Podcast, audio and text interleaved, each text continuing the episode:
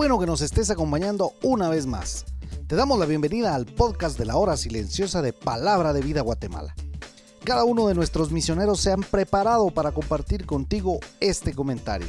Te animamos a que tengas un corazón dispuesto a recibir el consejo de la palabra de Dios.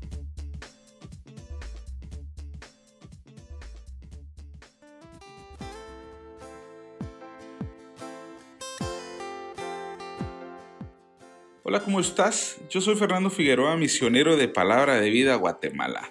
Y juntos vamos a estudiar la palabra de Dios. La cita de este día se encuentra en el Evangelio de Juan capítulo 18 versículos 28 al 40. Hemos llegado al momento en que Jesús es capturado. Anteriormente vimos cómo fue llevado por los soldados romanos y cómo se cumple la profecía de Jesús acerca de que Pedro iba a negarle. Y en este momento nos encontramos con Jesús saliendo de la casa de Caifás para ser llevado ante Pilato.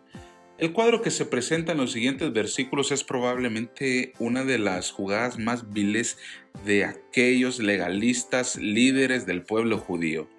Primero, Jesús es llevado de madrugada mientras todo el mundo dormía, es llevado hacia la casa del gobernador. Aquellas personas eran conscientes de que no era legal la manera en que estaban procediendo con el juicio de Jesús. Temían que la aprehensión y juicio de Jesús causara alboroto entre el pueblo, ya que Jesús se había dedicado a ayudar a las personas. Ellos querían condenar a Jesús cuanto antes. Lo segundo es la hipocresía de aquellos legalistas, pues dice el pasaje que ellos no entraron a la casa del gobernador para no contaminarse. Recordemos que estaban en vísperas de Pascua. Los judíos consideraban como vil el solo hecho de entrar a la casa de una persona que no fuera judía. Ellos no podían darse el lujo de contaminarse. Con respecto a lo primero, cuánta cautela tuvieron aquellos líderes para no ser vistos mientras llevaban a Jesús para ser juzgado. ¿Acaso no pasa esto con nosotros cuando estamos cometiendo algún pecado y nos atemoriza más el hecho de vernos expuestos ante el escándalo que puede causar el pecado que el pecado mismo?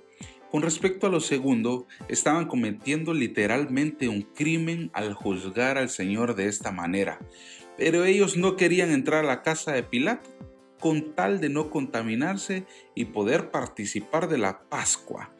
Querían que la ejecución del Señor fuera pronta para que pudieran regresar a sus casas y comer el cordero sin ningún tipo de remordimiento.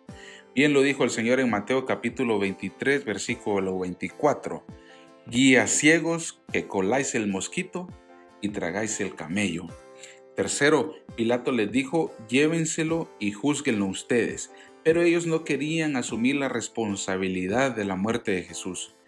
Por eso querían que Roma fuera la que dictara la sentencia de muerte para que ellos pudieran lavarse las manos y evadir cualquier tipo de culpa o de responsabilidad en la muerte de aquel hombre que se había dedicado a hacer el bien a todas las personas. Según los líderes judíos, ellos no eran esclavos de nadie, pero bien dice el versículo 31 que ellos no estaban autorizados para darle muerte a nadie, estaban bajo el dominio del imperio romano, no podían decidir con respecto a esto. Esta fue una vil y sucia movida política para lavarse las manos. Nadie podría hacerle frente a Roma. Por lo mismo, nadie les acusaría de la muerte de Jesús. Seguido de esto encontramos una conversación entre Jesús y Pilato en donde Jesús le confirma que es el rey que vino al mundo para mostrar la verdad. Querido amigo, ¿conoces la verdad? ¿Conoces al rey que vino para darte salvación? No había culpa alguna en Jesús. Él pudo librarse de todo el dolor que pasó. Él mismo lo dijo, mis siervos pelearían por mí si así lo quisiera para que no estuviera en mano de los judíos. Y es aquí en donde vemos la muestra del gran amor del Señor que decidió entregarse. Todo el dolor que viene después de estos pasajes fue la decisión voluntaria de Jesús para mostrarnos su amor y así ofrecernos salvación. Entonces, vívelo. No querían entrar a la casa de Pilato con tal de no contaminarse y así poder participar de la Pascua. Que no nos gane la religiosidad. Estos líderes judíos estaban condenando al Dios que debían celebrar. Esto es lo que causa el pecado en nuestras vidas. Nubla, entorpece e impide ver a nuestro Señor. Hoy te animo a que reconozcas tu condición de pecador. Pídele al Señor que te permita ver su gracia.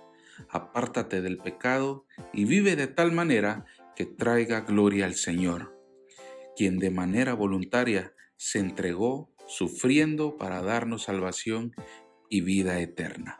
Que Dios te bendiga.